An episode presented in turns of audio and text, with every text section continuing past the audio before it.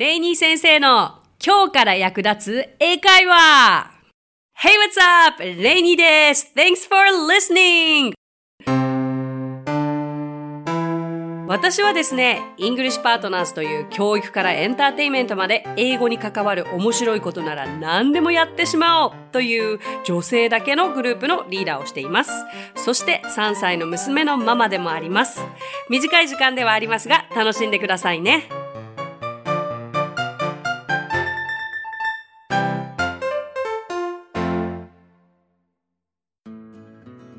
Hey, what's up? 今週も始まりました。レイニー先生の今日から役立つ英会話。まあ、今回はですね、えー、ちょっとゆるく 私のこれまでの人生というのを、あの、お話できたらなと思います。ちょくちょくこういうの入ってきますからね。毎週毎週文法的なこととか、お勉強お勉強やっててももしかすると退屈されちゃうんじゃないかなと思って、ちょっとここで私が英語を好きになったきっかけであったり、えっ、ー、と、英語が上達するきっかけであったり、えっ、ー、と、それをお話しして、そこのどこかで皆さんの役に立てればいいなと思ってお話しさせていただきたいと思います。今回は人生最初の転機、最初の転機をお話しますね。えー、まあ私は今36歳でして、えー、人生の転機というのがこれまでに3回あると思ってます。今回はその最初の転機という、つまり私のターニングポイントですね。あ私は東京生まれ東京育ちで、えっ、ー、と、小学校から高校までエスカレーター式のもう女子校に通っていたんですよ。カートリックの女子校で、まあ、とてもとても厳しい学校に通っていて、でも勉強は嫌いでしたね。でもなんか体育と英語は好きみたいな、典型的な勉強のできない人の例ですけれども。でね、えっ、ー、と、私には弟がいるんですけれども、まあ、父の影響もあって、というのが父が、えー、幼少期を海外で過ごしていて、そうだな、本当に、4歳ぐらいから中学生ぐらいまでをドイツで過ごしてるんですよ。で、父は、えっと、ドイツのアメリカンスクールに通っていたから、もう育ちながらにして、そのドイツ語、英語。で、一番喋れないのが日本語だったんですって。で、日本語どうやって覚えたかって言ったらもう本を、本の虫で、もう日本語の本だけ読んで覚えたらしいんですけれども、トライリンガルって言うんですよね。すごいですよね。だからそういったこともあって、結構幼少期は、我が家では常にこう、洋楽がかかっていたりとか、えっと、洋画が流れていて、あの、そういった海外の文化に触れるとか、英語が耳に入ってくるというのは自然な環境で育ったんですよね。でも別にその、育ちながらのバイリンガルでは私は全然ないので、でも面白いことに、私も弟も同じように育ってくるわけじゃないですか。小学生、幼稚園小学生の時なんて。だけど、私はその父がよく流していた、こう、60年代、70年代のこう洋楽が、もう本当に心に染みて大好きで、なんか気づけば見よう見までに歌っていたり、もうめちゃくちゃな英語なんだけどコピーしていたり、あとは特に海外を好きになった、特にアメリカを好きになった理由があって、それは映画のグリースなんですよね。ご存知の方いますか？とね、70年代後半の、ジョン・トラボルタと言ったらご存知の方も多いと思うんですが、あの、サタデーナイト・フィーバーの後に出てきたやつで、えー、ミュージカル映画なんですけど、アメリカのハイスクールの物語で、もうそれが衝撃的で、小学校低学年だったんだけれど、もう大好きで大好きで、毎日のように見ていて、で、結構私、すごいのが、英語でも見て、日本語でも見て、だから日本語でこう言ってるから英語ではこう言うんだっていうのを結構自然と小学生の時から そういう感じでやっていて、で、見よう見まねでこれも歌をっていたから、なんかこう、小さい時からミュージカルが大好きな子だったみたいなんですよね。でも面白いことに同じように育ったけど、弟は全然そこには興味なく、あの、海外にも別に興味なく、英語にも興味なく、ただ弟はものすごくスポーツの才能があったっていう、だからそこを伸ばして、今、サッカー選手なんですけれどもね。で、まあ、小学生の時に、うんと、毎朝学校に行く前に父が私と弟にこう10分間の英語レッスンっていうのをやってくれてたんですよね。で、教材があって、で、それを読んで、で、発音が良かったら高得点をもらえるっていうので。The cat is on the roof 今でも覚えてますね。cat is on the roof 猫が屋根の上にいるっていうフレーズで、なんかそれが上手に言えたら90点とか95点とか毎朝もらえるのがすごく嬉しくて、あの、そこでなんか発音がいいことの喜びっていうのは、小学生ながらにあったんだなっていうのも未だに覚えていて、だから結構耳はよく、で、発音も真似できていて、英語は喋れないけれど、単語単語のいい発音はできてたんじゃないかなっていう覚えがあるんですよね。で、そうそうそう、グリースがやっぱり好きすぎて、いくつかは絶対アメリカに住むんだ、アメリカに行くんだっていう夢を抱いていって、まあ、私には運動神経のものすごくいい弟がいて、本当に何をやらせても一番で、初めてテニス教室行って、こうラケット持たせたらめちゃくちゃ打てて いつまでも兄弟って同じ習い事とか最初行くじゃないですか。で、私は3歳上だから弟より劣ってたくないんですよ。だけど、なんかいつも行く先々で初めてやることで、もう弟に勝てたことがなくて、もうテニスをやってでは打ちに行くし、で、私空振りばっかりだし、でも、忘れもしない、あの、毎年皇居一周マラソンっていうのに参加をしていたんです、うち家族で。地獄でしたけど、一周5キロなんですよ。で、幼稚園ぐらいから参加してたのかなもう私にとっては地獄で地獄でしょうがなくて。だけど、まあ、慣れたもう、小学校1年生ぐらいではもう一周回れてたんですけど、で、弟3歳下で、で、最初は弟も最初の年は、なんかママ一緒に歩こうとか言って母と手繋いで歩いたりしてて可愛かったんですけど、なんか年長ぐらいの時に、すでに私の後ろにめちゃくちゃ迫ってきてて、もう全然余裕で抜け、抜いてきて、だけどもう、こっち小学生で、弟幼稚園で抜かれたら絶対嫌だったから、もう抜いたらどうなるか分かってんでしょうね、みたいな感じで脅して、その時は 抜かせなかったんですけども、翌年からもう全然ついていけなくなってっていう話もあったりで、まあまあまあまあ、何が言いたいかというと、弟は常にこう、スポーツで何でもよくできて一番で、で、それがやっぱ引いてたのがサッカーで、で、小学生の時からこう、サッカーでちょっと、うまい存在。注目される存在。で、親からの期待もちょっとあった存在。で、逆に私は、なんだろうな、何をやっても中途半端で、じゃあ特に好きなことは何かって言ったら、まあ、英語が少し好きで、だ、じゃあちょっとそういった華やかな、まあ、ミュージカルだったりとか、何か表立ってやれることがあったら、いいなって思ってていて、どこかこう何か私も目立てることをしたかったんでしょうね。幼心ながらに。で、そんな時にやっぱり夢は膨らみ、アメリカに行って、じゃあ私もそういったあの、ミュージカルだったりとか、演劇の勉強をしたら、何か弟と肩を並べられるものがあるんじゃないかっていう思いから、でもね、最初はそんなきっかけだったと思うんですよ。だけどそれを本気で思うようになったら、もうまさにそれが私の夢になって、気づいたらもう中学生の時の夢は絶対アメリカに留学する、海外に行く、海外で舞台に立つ、みたいな感じだったんですよ。じゃあそしたらどうしたらいいかなってなるじゃないですか。で、別にもう中学でそんな海外に行くなんてこともなかなかできることじゃないし、うん、でね、でも思ってたら不思議なもので、まあ、きっかけが飛び込んできたんですよ。何かというと、まあ、全国スピーチコンテスト参加者募集みたいな。で、そのスピーチコンテストで優勝した人と2位の人は、スコットランドのサマースクールにご招待っていう、なんとも素晴らしい商品付きなスピーチコンテストがあって、いや、ダメ元でもやるっしょ、みたいな。いや、ダメ元に決まってるじゃないですか。何がダメ元ってすごいのが、このスピーチコンテストって、ネイティブの人も、帰国子女の人も出られるって。勝ち目ないじゃないですか。私英語喋れないのに。でもね、なんか、やっぱり思いがすごく強くて、英語を通して何かこう、発信したいとか発表したいとか、っていう気持ちがあったんでしょうね。で、出ることに決めたんです。で、そこで知ったんですけど、ただスピーチするだけじゃなくて、スピーチコンテスト終わったら、なんと、外国人の審査員と質疑応答があるって言ってもうね 笑うしかないみたいな。で、そこでのテーマは確か、What is the international society for you? みたいな。あなたにとって国際社会とは何ですかっていう難しいテーマだったと思うんですよね。まあ一見難しく感じますが、私はそこで父とすごく相談して、私もそれまでに父の影響もあって、まあもちろん海外の文化も少し興味は持っていたし、で、私はそこでスピーチの内容として、じゃあ何を選ぼうかって思った時に、まあその時知り合った日本に住むアメリカ人家族との出会いについてスピーチで書いたんですよ。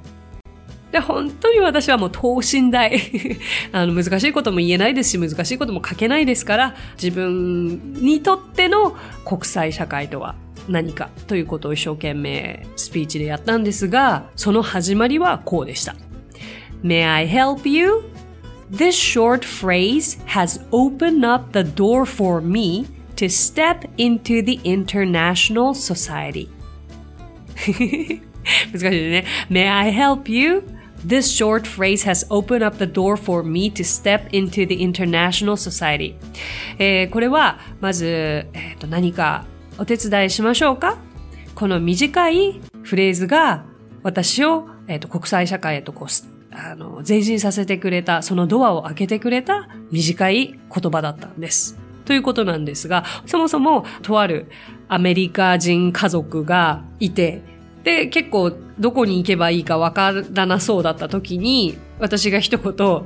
えっ、ー、と、後先考えずに、May I help you? って言ってみたんですよ。何も答えられなくて、たまたま父がいてくれたから助けてくれたっていうことだったんですけれども、本当にこの一言が、そこから実はその家族とは未だに続く関係を持てていて、私の初めてのこう国際的な交流の始まりだったんですね。で、あの、たまたまその家族は、米軍基地に住んでいたから、えー、初めて、こう、米軍基地に入ってハロウィンの経験をしたりとか、こう、7月4日のインディペンデンスデイにも参加のお祭りとかにも参加したりとか、こう、日本にいながらにしてアメリカを体験できるっていう素晴らしい経験もできて、で、その時の、あの、出会い、経験をスピーチにしたんですよね。で、スピーチが自体は実際3分から5分ぐらいのボリュームでかなり長かったと思うんですけれども、もう寝ても覚めてもジョギングしながらもとにかく練習して、なんか呼吸のようにスピーチが出てくるようにして、もう絶対優勝はありえないから、なぜならだってネイティブの方とか気候指導の方には勝てないから、でもパフォーマンスとして最高のものをしようぐらいに思ってたんですよね。で、なんか質疑応答何されたかなって思い出してみたんですけど、なんか質問わからなかったんですけど、私答えは覚えてて、スモーレスリングって言ってました。相撲って答えてましたけど、なんでしょうね。日本の代表するスポーツは何ですかとか聞かれたんですかね。まあ、スモーレスリングって一言答えてましたけど、でもね、まあ、スピーチ完璧にできました。で、答えはスモーレスリングとして答えませんでした。結果、優勝したんです。びっくり。もう胸いっぱいで自分の名前が呼ばれた時は自然と泣いていましたね。で、これが私の本当に人生のターニングポイントでした。このおかげがあって、私は見事その優勝を勝ち取り、翌年、これ中学3年生の時の出来事だったんですけれども、高校1年生の夏休みにスコットランドのサマースクールにご招待されて行ってまいりました。でね、冒頭にもお伝えしたように、私は小中高、女子高育ち、もう私の周りはもうすべて同じあの、か、な、何の環境も変わらずにこう育ってきてるわけですよ。同じ先生、同じ友達、同じ学校の場所。あもう本当に学校の行き来は毎日同じ 今考えると本当に外の世界を知らなかったんだろうなって思うんですが、もうね、何ですかね。初めて尽くしに驚きましたね。スコットランドに行った時に。まず香り？海外の香り？あ違うなぁと。あと、まあ、自然の豊かさ。これはまあ私が東京まで東京育ちっていうこともあると思うんですけれども、もう夜空の美しさには驚きましたね。星空。素晴らしかった。あとは、親のありがたみはもう痛感しました。だってもう、洗濯機の回し方わからないから、それでさえも英語で聞かなきゃいけないっていう大変さですよね。あとはもう初めての男女共学っていうことで男性にビビりって、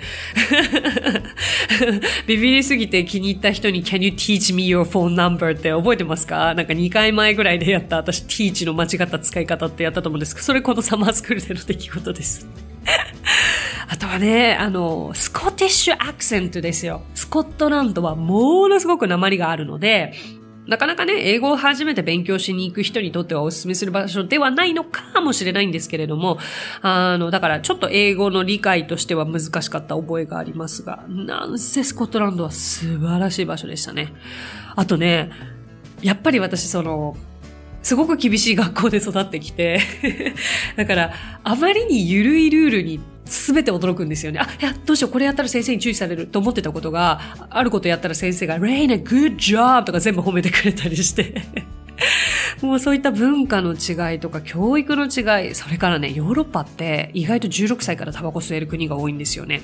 だから、周りぷかぷか吸ってて、そこにも驚きましたね。もう人生、あらゆる人生経験をもう知って、で、世界はこんなに広いんだと知り、もう全細胞でいろいろ吸収し、1秒1秒すべて楽しんで、帰国しましたね。で、帰国した瞬間、両親に私はこう言いました。私は来年からアメリカで今度は学びたい。海外に行きたい。自分の夢叶えたい。まあもうそのぐらい私のこのスコットランドでの出来事は、まあつまりスピーチコンテストで優勝したっていうことがきっかけで人生の転機があって次のステップに進みたいなと思えた出来事だったんですね。やっぱり若ければ若いほどこう発音も身につくであろうしっていうことから私は演技とかミュージカルを学びたいと思ったからもう今行っている学校も辞めて高校時代で留学したいという次のきっかけになったわけです。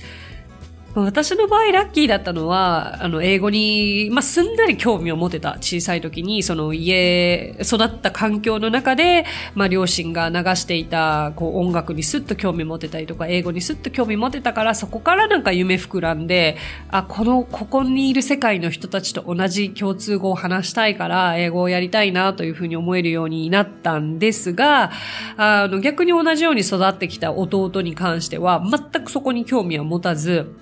で、えっと、ね、今、サッカーをしていて、まあ、海外の選手とこう、同じチームの海外の選手と交流を持つようになって、ようやくこう、英語の必要さに駆られてなんかやるようになったり、いろいろ私にも質問してきてくれるようになった。で、何でもそうですけれども、本当に必要に迫られた時に じゃないと動けないじゃないですか。で、私も、あの、好きがゆえに英語はやってましたけど、いざアメリカにじゃあ初めて行った時に英語が話せたかというと全然そんなことなくて、まあ、むしろ私の場合はその演劇をやりに留学したわけだから言葉が喋れないともう何にもできない。生きていけないっていうことでこれはまずい。明日の授業さえももう追い出されちゃうっていう恐怖から必死にやってたわけですよね。だから、うん、必要に迫られてやる時の英語の伸び方というのはもうすごいですけれども、まずはね、何かこう自分の興味あるところから、こう英語に触れられていくっていうのがいいんじゃないかなって思います。きっとこれをお聞きになってくださってる方というのは少なからず英語にご興味がある方だと思うんですよね。だからここから先じゃあどういう風にしたら話せるようになるんだろうと思われている方は、そうだな、本当に動ける時というのは必要に駆られた時なわけですよ。だからご自分がそのきっかけを作ってしまうのもいいのかもしれないですね。もう思い切って3週間の留学に行くぞとか、思い切った行動を起こすことが一番いいのではないでしょうか。まあ多分普通に生活していて必要に迫られるってことはおそらくない。だからそういったきっかけを作ってしまいさえすれば嫌でも英語を話すしかない。身につけるしかない。そういう時は早いですよ。こんな感じですかね。ということで、えー、今回は私の人生最初のターニングポイント、最初の天気をお話しさせていただきました。えー、いかがでしたでしょうか？人生、いろんな過去があって今に至るわけですけれども、とってもとっても15歳、20年前の経験ではあるけれども、思い出すたんびに胸が熱くなるいい経験だったし、なんか父と二人三脚ですごく頑張れたいい思い出だなって思いますね。あれがなかったらアメリカ行けてなかったのかなまあ、あと、まあ、日本にいて、こう、話す機会がないかなと思われてる方にとっては、今年はね、オリンピックイヤーっていうこともあって、もう海外の方は今まで以上に増えますから、なんかね、そういったチャンスを逃してほしくないですね。なんか、ただ外国人がそこにいるじゃなくて、何かきっかけを作るのも、こう、掴みに行くのも自分次第だから、自らそういう海外の方が集うような場所に行って、もう用意したフレーズを使ってみる。で、目的はもう英語を話すことでもいいじゃないですかそういったことで英語を活かしていければ次につながるんじゃないかなと思います。あの、まず話してこそ、話して相手に通じてこそ、初めて知る喜びというのがあるのでね、それを皆さんに感じていただけたらと思います。英語喋れたら楽しいですよ。なんか自分が用意しているフレーズを相手に伝えて、相手が返事返してくれてきた時ってなんか、すごく、あの、達成感ありますからね。はい。じゃあそんなところでしょうか。今週もレイニー先生の今日から役立つ英会話をお聞きくださってありがとうございました。次回はまた来週の金曜日ですね。So thanks for listening. See you next Friday.